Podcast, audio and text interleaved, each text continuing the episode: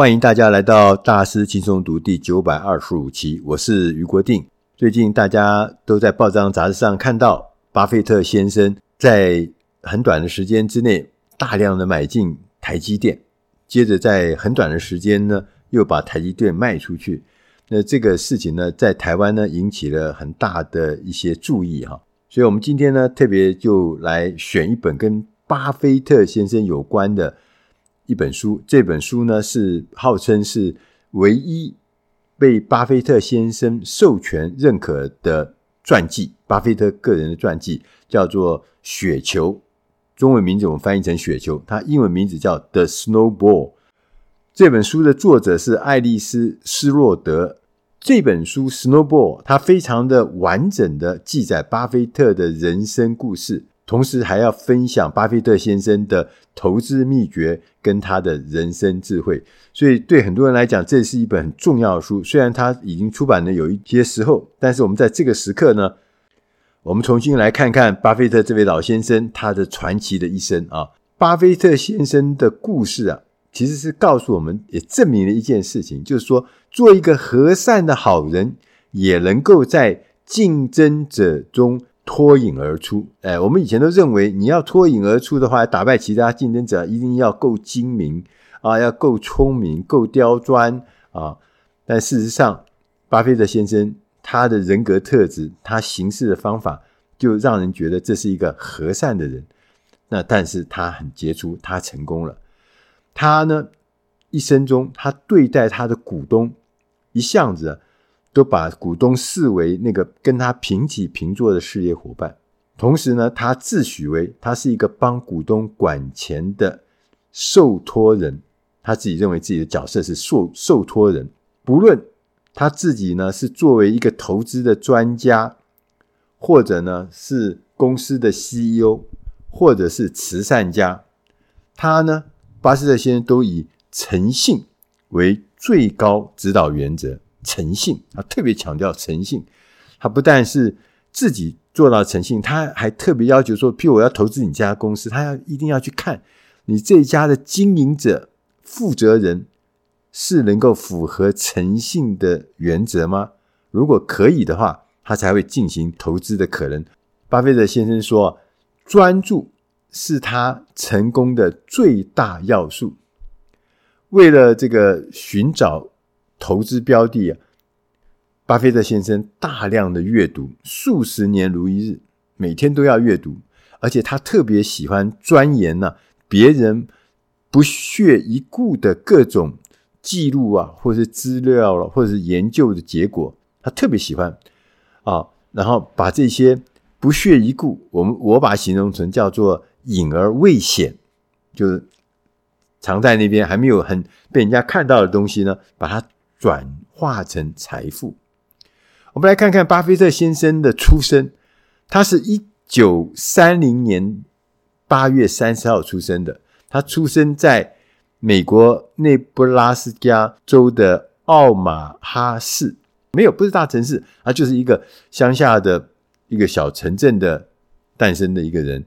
其实这个一九三零年呢，刚好是美国大萧条时期。大家还记得吗？一九二九年，也就是他出生的这个前大概十个月，一九二九年的十月二十九号，黑色星期二，就是那天呢，股市，美国的股市大崩盘，一夕之间呢、啊，一天呢、啊，就把市值消失了一一百四十亿美金。在那个年代的一百四十亿美金什么意思呢？我稍微解释一下，它就是大概是当时美国政府年度。预算的四倍，四年的预算，你可以想象那有多大？对，因为现在美国政府的预算都是以兆为来为单位的话，那你就可以想象那那那是什么意思？是非常非常大的一笔数字。巴菲特的爸爸霍华·巴菲特原本呢，他就是在银行里面做证券经纪人，所以他们等于是算是家学渊源了哈。他们一直都在股票市场里面，他爸爸就在股票市场里面进出。但是在一九三一年，也就是这个呃大萧条时期的这个黑色星期二后的第二年，这个银行啊，他爸爸服务的银行啊，倒闭了。当然了，因为倒闭了，所以他的爸爸霍华·巴菲特就失业了嘛。但是这个霍华·巴菲特呢，他逆向操作，他跟他的朋友合开了一家证券经纪公司，专门呢去卖一些风险比较低的证券股票。他采取一个保守的投资原则，反而呢业绩成长。那因为他业绩成长，所以当然他的收入也增加，家庭的经济状况呢也好转了。巴菲特的爸爸，我们刚刚讲说，霍华·巴菲特后来哈，他代表共和党参选议员，在这个政治圈等于转行了，变政治圈一个很活跃的人。那我们再看看他的妈妈，他的妈妈，因为巴菲特一生都在讲说他的爸爸跟妈妈非常非常的棒，所以我们大家都从外表看起来呢，巴菲特的妈妈是一个很完美的母亲，但实际上。这本书上呢有写，他实际上这个巴菲特的妈妈呢，她有一种病，这个病叫做神经痛，他常常会责骂年幼的巴菲特跟巴菲特的两个姐妹，而且是骂到很凶很凶，骂到他们流泪为止。所以呢，他们家中的气氛呢，因为妈妈有时候会情绪会失控啊。所以可以让这个家的气氛其实是非常紧张的。他们可以公开的，就小孩子啊，大家可以公开的讨论时事，在家里面大家讨论政治、讨论新闻。但是呢，在餐桌上面，全家人没有人谈论过自己的感受，所以妈妈的影响还是蛮大的哈。但是巴菲特仍然觉得自己呢是很幸运，就像中了一个这个乐透彩券一样。他投胎到一个很棒的家里面，他觉得他自己是中了叫做投胎乐透彩券。他觉得他自己呢有一个有一对很出色的父母，同时呢他也受了良好的教育，也呢给了他很棒的天赋。所以呢，在这个特殊的社会中呢，他获得了超乎寻常的回报。从小啊，巴菲特就热爱任何涉及。收集计数就是那个算数、算计算数目和记忆数字的事物。他最喜欢的礼物，小时候啊，他最喜欢的礼物是一个什么？码表。赛跑的时候、运动的时候不有码表吗？他最喜欢就是码表。他会用码表计算各种事物，用这个来计算各种各样的时间。那他在小学五年级的时候，他就开始喜欢呢。背诵世界年鉴，世界年就是讲这个什么世界的什么人口啦、GDP 啊，什么各式各样那种年鉴那种数字。那同时呢，他在小学五年级的时候，他很很喜欢呢背诵那个职业棒球赛的统计数字，尤其是一九三八年的棒球赛季的那个统计数字。大家是球迷，他就知道那个。啊，那个统计数字是很多球迷喜欢津津乐道的。他的阿姨，巴菲特阿姨曾经介绍他去玩桥牌。那玩桥牌之后呢，竟然这个桥牌这个游戏变成他日后一生的兴趣。他一辈子都很喜欢玩桥牌。呃，很多名人喜欢玩桥牌啊，像这个啊，好像这个张忠谋也喜欢玩桥牌。那个巴菲特喜欢玩桥牌。我也看到很多政治人物啊，厉害的政治人物啊，就喜欢玩桥牌。巴菲特呢，天生喜欢赚钱。你看看他的人生啊，真的是开启蒙的很早。他说他在人生的第一笔收入在六岁的时候，六岁时候我们还东南西北分不清楚的时候，他就已经开始呢赚钱。他做什么呢？他卖口香糖。他向他那个祖父，他 grandfather 是经营杂货铺，向他呢，向祖父呢去买了一些口香糖，然后呢把这些口香糖呢向邻居呢去把它卖掉赚钱。六岁，他呢年幼的时候曾经呢推销过可口可乐，所以他一辈子都很喜欢喝可口可乐，大概可能跟少年时候可能有点关系。他还推销过报纸《周六晚报》，还推销过杂志。他呢在大学的足球比赛上面呢，美式足球比赛上面呢卖花生，卖这个爆米花，就在现场里面，他呢甚至呢。他还想说，我可以呢，在高尔夫球场卖那个用过的高尔夫球。现在这个卖用过高尔夫球是一个很普遍的事情啊，就很多人因为买新的球比较贵嘛，那就买一些用过的这个球，那他觉得这个也是便宜嘛。但是当时这件事情卖用过的高尔夫球是不行的，所以他被人家检举，所以警察甚至来找他的爸爸跟妈妈来谈话，所以这个想要卖用过高尔夫球这个构想最后呢就终止了，不能做，因为。听说好像是违反当时当地的一些法规。他在十岁的时候，他生日那天呢，他要求他的爸爸带他去参观纽约证交所。他对交易所就着迷不已，当下他就决定他一定要致富。但是我要在这边特别插一句话哈，他十岁，他去看这个证券交易所。你知道来接待人是谁吗？当时交易所的主席。对，所以当他在看完以后，他就立下了一个这个志向。他说：“我自己啊，一定要在三十五岁以前成为百万富翁。百万富翁啊！那其实，在因为那个时候，他还算是大萧条嘛，大萧条的时期对。”大家来讲，其实这是一个很大胆的目标，因为大家都饭都吃不饱，大家都失业的时候，还要变成百万富翁，所以人小志气大哈。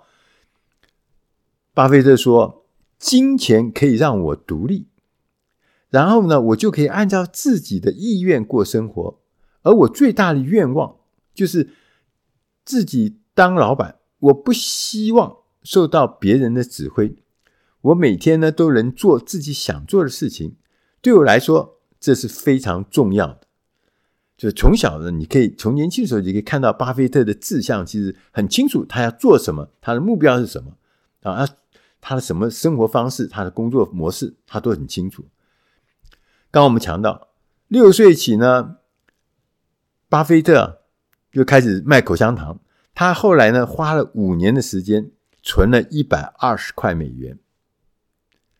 一九四二年，就是他十二岁的时候，他让他的妹妹加入他的合伙事业。哎呦，才十二岁，他们一起呢去购买股票。他第一次买股票呢，他买了三股，叫做城市服务的优先股，叫做 City Service Preferred 这家公司的这个股票。这股票呢，从三十八点二五美元一股呢，跌到了二十七块。后来呢，股票又涨回来到了四十块。巴菲特呢就卖出了，那这个赚了五块钱。但是呢，当他卖出以后，这悲剧啊，就是股票啊继续涨，就是他五块，呃，他。四十块的时候卖掉了哈，他这股票继续涨，在短时间之内，这股票竟然涨到了二百零二元美元。华伦巴菲特就发现，如果他稍微晚一点卖出这股票，他和他的妹妹可以呢获得近五百元的利润。那事实上他还早卖了，所以他只有五元的这个利润嘛。他说：“嗯，还有学到教训哦。”他说：“除非他确信自己能成功。”否则，他不想要为任何人的资金承担责任。在一九五零年，也就是他二十岁的时候呢，他要进大学读书。他原本来想要申请的是哈佛大学的商学院，那哈佛大学当然是最厉害的哈。但是后来拒绝，就是哈佛大学拒绝，就哈佛大学说呃没有申请没有到。那他后来呢就翻阅哥伦比亚大学的课程目录。哥伦比亚大学大家知道吗？是在纽约，我曾经去过这学校。这个学校在早期是叫做 King's College，当然也是美国一流的知名的学府。他巴菲特先生他翻阅哥伦比亚大学的课程的时候，他看到了两个熟悉的名字，一位是 Benjamin Graham 和大卫陶德。这两位老师呢合作的证券分析一书一书哈，是倡导。内在价值的概念，这也是他们上课的这个教材。其中呢，葛拉汉老师呢，在一九四九年出版了一本叫做《智慧型股票投资人》，是让巴菲特呢着迷不已的著作。他一读再读啊，这个非常喜欢这本书。那后来，当巴菲特就获得了哥伦比亚大学的录取，变成他们的学生。当这个上课，这个大卫·陶德另外一个老师在课堂上上课的第一天，就让老师啊，陶德这个老师发现，很惊讶的发现，巴菲特竟然已经把《证券分析》这本书背得滚瓜烂熟。哎，还没上课第一天就知道他已经背好了。那。巴菲特也让另外一个老师呢，他去参加了 Benjamin 格拉汉的课。他也将格拉汉老师的三个核心原则奉为圭臬。这三个原则是什么呢？分别第一个就是股票价值是你作为投资人愿意支付给整家公司的一小部分，它不仅仅是一张纸或是一个单独存在的数字。第二个这个核心原则呢，是投资总是伴随着不确定性，因此呢，我们必须有一个安全的边际，预留充足的空间，让那个不可避免的错误发生时呢，也不至于使我们损失惨重。第三个核心原则，市场情势是多变，不应该过度影响我们对价值的认知。但有时候你也可以趁机逢低买进股票，务必要把握这种机会。那这三个原则也都后来呢，就影响巴菲特很大。毕业之后呢，巴菲特呢进入了格拉汉纽曼公司呢，就老师开的这家公司呢，透过实际操作学习呢关键的投资原则。后来呢，格拉汉。他有意在自己退休之后呢，让这家公司呢，格拉汉纽曼公司呢，由巴菲特来接手。但是呢，巴菲特竟然拒绝了。如果想想看，这个老师是名人，老师开了一家公司也很成功，要把这个公司交给你，我们大部分都觉得欣然接受嘛，因为有贵人相助。但是巴菲特不是，就像他前面讲的，他要做自己的老板，他要做自己的主人。巴菲特啊，当时他进哥伦比亚大学的时候。他带了九千八百块的美金，然后啊，他以每一年百分之六十一的速度增加他的财富，每年都增加六十亿，这非常很厉害哈、哦。他仍然呢有希望在三十五岁之前成为百万富翁，但是呢，他却觉得已经等不及了，迫不及待，所以呢，他要加速进程。所以他回到家乡，成立了合伙事业，以收取呢管理费的方式来管理投资基金。在一九五六年，他开始了他的投资事业，他创建了他的第一个投资合伙事业，开始进行股票的投资。到了一九五六年十月一号，二十六岁的华伦巴菲特已经管理来自多个合伙事业所投入超过的五十万美金的资金，但是事实上呢，在操作上啊，巴菲特先生呢，他是在家工作，自己打字，自己归档，自己独自一个人进行研究，自己呢做所有的簿记工作，自己做完成所有的报税工作，就他就等于是好像一个人做所有的事情。这个做法啊，跟当时的华尔街的做法是完全不一样。华尔街是一个大的这个呃企业操作，有系统、有组织、有分工，但他的巴菲特却是一个人做。但是事实证明呢，巴菲特是成功的，因为在一九五七年那个年呢，巴菲特的合伙事业获利是超过百分之十，可是整体市场整体市场是下跌百分之八。在一九六二年呢。一月一号，巴菲特将所有的合伙事业合并成为一个单一实体，名叫巴菲特合伙有限公司。这家新的公司，它的净值为七百二十万美金。这意味着在六年之内，公司的规模已经超过了华伦最最早他学习参加的那个老师的那家公司，叫格拉汉纽曼公司。这原来是他的一个模模仿学习的一个公司，他才六年，规模就超过了老师的这家格拉汉公司。而且呢，华伦巴菲特在三十岁的时候就成为百万富翁，比原来讲的三十五岁提早了五年。令人还是难以置信的是说，说到这个时候，他已经是这么大的一家公司的时候，他仍然是在家中办公。在家中经营投资业务，而且呢，还是单操一个一个人，没有任何其他的员工。你能想象吗？六十年后了，当六十年后就是二零二二年，巴菲特带领的波克夏哈撒韦公公司哈，员工到现在他已经是有三十八万三千人，他的公司的市值超过了。七千三百亿美金，吓人吧？哈，这让我们想到，华伦巴菲特曾经说：“人生呢，就像雪球，重要的是要找到湿的雪和一条够长的山坡，因为湿的雪才会粘上其他的雪，会越做越滚越大。”那一条够长的山坡，也就等于是说，这个历程时间要够长，它才能够累积足够的雪量，变成更大更大的雪球。始终不变的，不管是在初期或到现在，巴菲特仍然信守呢价值投资、长期投资和简单透明的商业模式。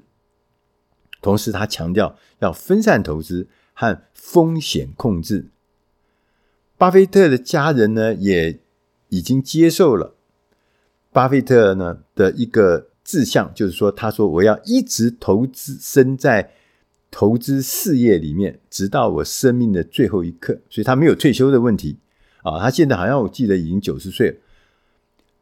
作者呢引述了一段很有意思的话，这是巴菲特呢跟学生们的对话。他说：“我就巴菲特很早就开始累积我的小雪球。如果我晚十年才开始的话，那他在山坡上的位置就会和现在大不相同。因此呢，我要建议各位同学哈，如果你在游戏一开始就稍微领先一点点，不需要很多，就领先一点点，绝对比落后要好很多。”而信用卡是会害你落后很多的东西。讲到这边，你可以知道，巴菲特现在富可敌国，他就像雪球一样，从小开始一直滚，一直滚，滚滚到他现在九十岁了，他变成一个很伟大的人。他的过去，他为什么做到？其实就信守了几个他坚持的信念。呃，这个信念小时候有效，年轻的时候有效，到现在年长的时候继续有效。希望他的这个信念对我们每个人在工作上、在职场上、在事业上、在投资上都能提供一些启发。我是余国定，谢谢大家收听《大师轻松读》第九百二十五期《雪球巴菲特传记》。谢谢大家，我们下集空中再会。